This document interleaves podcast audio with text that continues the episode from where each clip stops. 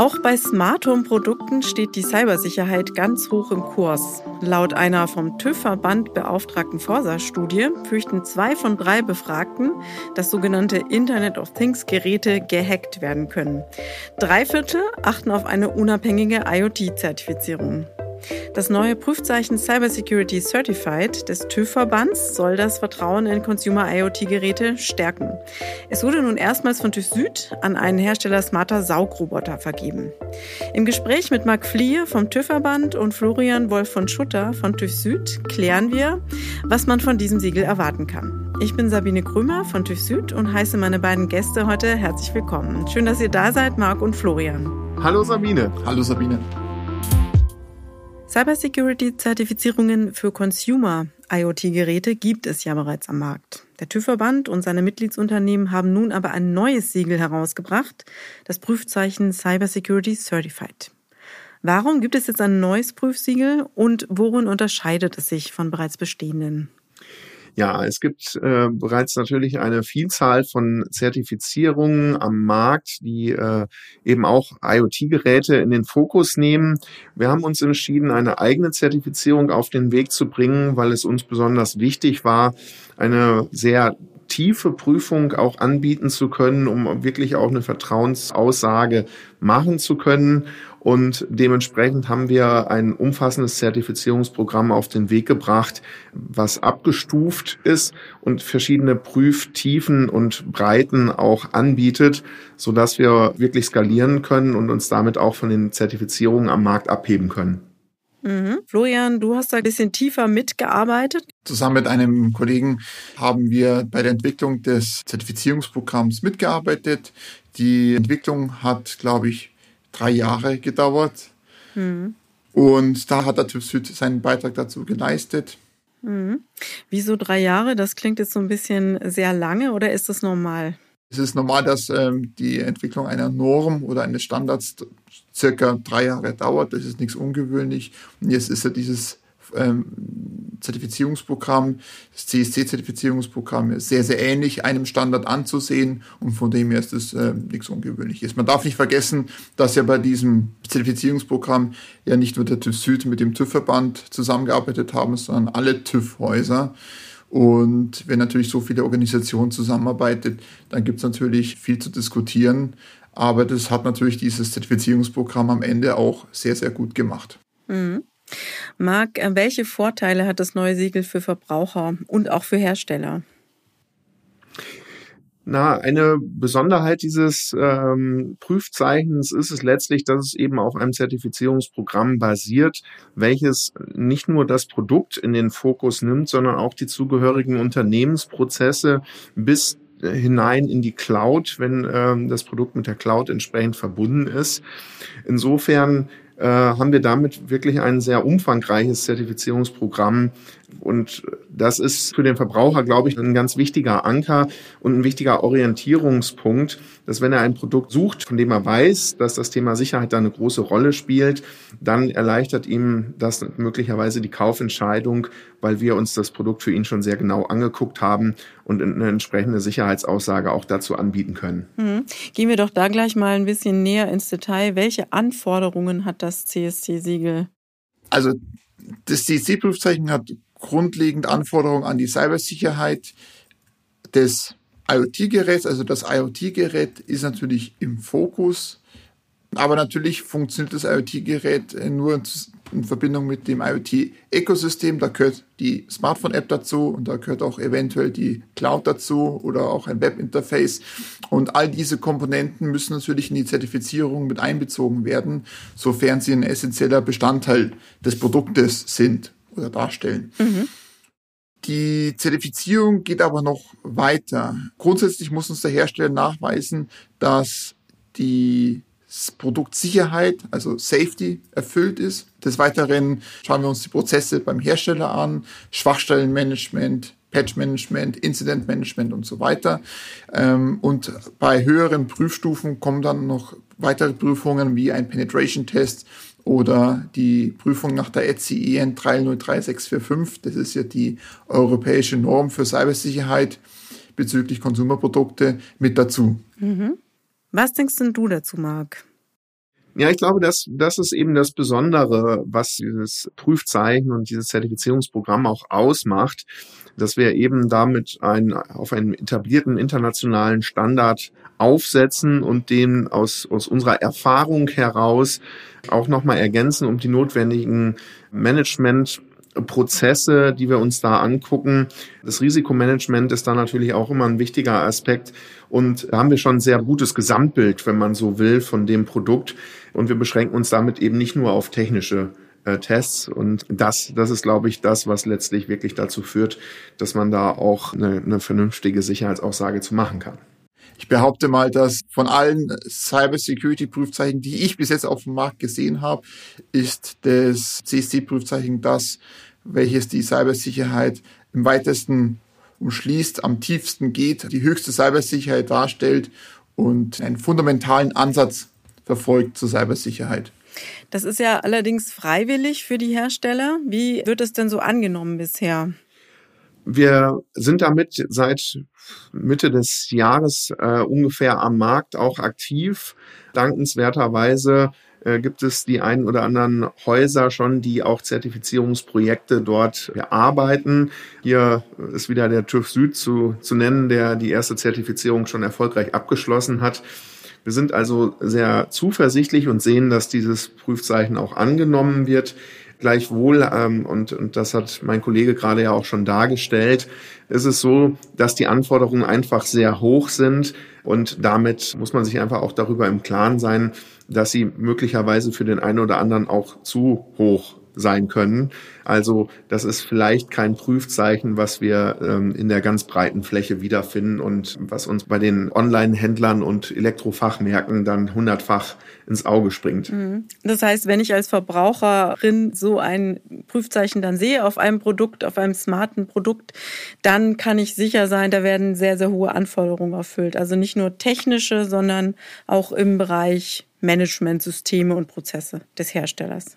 Genau, Sie können sich sicher sein, dass der Hersteller nachgewiesen hat, dass er das Thema Sicherheit ernst nimmt, dass er es adäquat im Unternehmen auch managt und umsetzt, dass das Produkt mit entsprechenden Sicherheitsvorkehrungen versehen ist und äh, diese auch technisch sauber implementiert sind. Selbstverständlich heißt das nicht, dass dieses Produkt unter keinen Umständen gehackt ja. werden kann, aber das heißt schon, dass der Hersteller wirklich eine gute Arbeit gemacht hat und dass das Produkt überdurchschnittlich mit dem Thema Sicherheit mhm. punkten kann. Das Prüfzeichen hat ja drei Prüflevel, Basic, Substantial und High. Man muss aber dazu sagen, dass allein der Prüflevel Basic schon eine sehr hohe Cybersicherheit beinhaltet. Gerade im Vergleich zu anderen Prüfzeichen, die auf dem mhm. Markt sind. Jetzt gibt es ja auch die Funkgeräte-Richtlinie, die fordert ja auch in Zukunft Cybersecurity. Kannst du uns dazu mehr sagen, Florian? Ende Oktober wurde der delegierte Rechtsakt von der EU-Kommission verabschiedet, die in Zukunft die Cybersecurity innerhalb der Funkgeräte-Richtlinie verpflichtend machen soll. Sofern der Europäische Rat und das Europäische Parlament zustimmen, wird diese Änderung zum 01.01.2022 aktiv, allerdings mit einer 30-monatigen Übergangsfrist. Das bedeutet, Hersteller haben 30 Monate Zeit, äh, diese Anforderung umzusetzen. Parallel dazu wird dann auch ein harmonisierter Standard, eine harmonisierte Norm entwickelt, nach der die Hersteller ihre Produkte äh, konstruieren können und somit die Übereinstimmung mit der RED sicherstellen können. Mhm. Das heißt, das gilt dann europaweit oder? Gilt europaweit und ist eine europäische Anforderung. Und ich sage es nochmal deutlich, es ist dann nicht mehr eine freiwillige mhm. Sache, Cybersecurity zu erfüllen, sondern es ist Pflicht. Also die 30 Monate Übergangsfrist enden im Juli 2024 und so ab diesem Zeitpunkt muss die Cybersecurity verpflichtend in der Europäischen Union für Funkgeräte umgesetzt worden sein. Mhm. Da geht es ja dann doch voran. Ähm, hoffen wir, dass es nicht so ist wie bei der DSGVO, dass die Hersteller erst in letzter Minute das umsetzen. Aber davon geht ihr zumindest mal nicht aus, oder? Hoffentlich nicht, aber wer weiß. Hm. Ein, ein, ein, ein, sukzessiver Anstieg wäre ähm, schön. Ja. Warum gibt es denn jetzt ein weiteres Prüfsiegel für Consumer IoT-Produkte und worin unterscheidet das sich von bereits bestehenden? Ja, es gibt natürlich eine Vielzahl von bestehenden Zertifizierungen und auch politisch ist mittlerweile ja das IT-Sicherheitskennzeichen auf den Weg gebracht worden, was allerdings auf Basis der Hersteller-Selbsterklärung dann vergeben werden wird. Uns war es wichtig, nochmal eine Zertifizierung anzubieten, die durch unabhängige Dritte geschieht und wo ein unabhängiger Dritter dem Hersteller nochmal attestieren kann, dass er das Thema Cybersicherheit sehr ernst genommen hat und dass er das eben adäquat und nach Stand der Technik auch umgesetzt hat.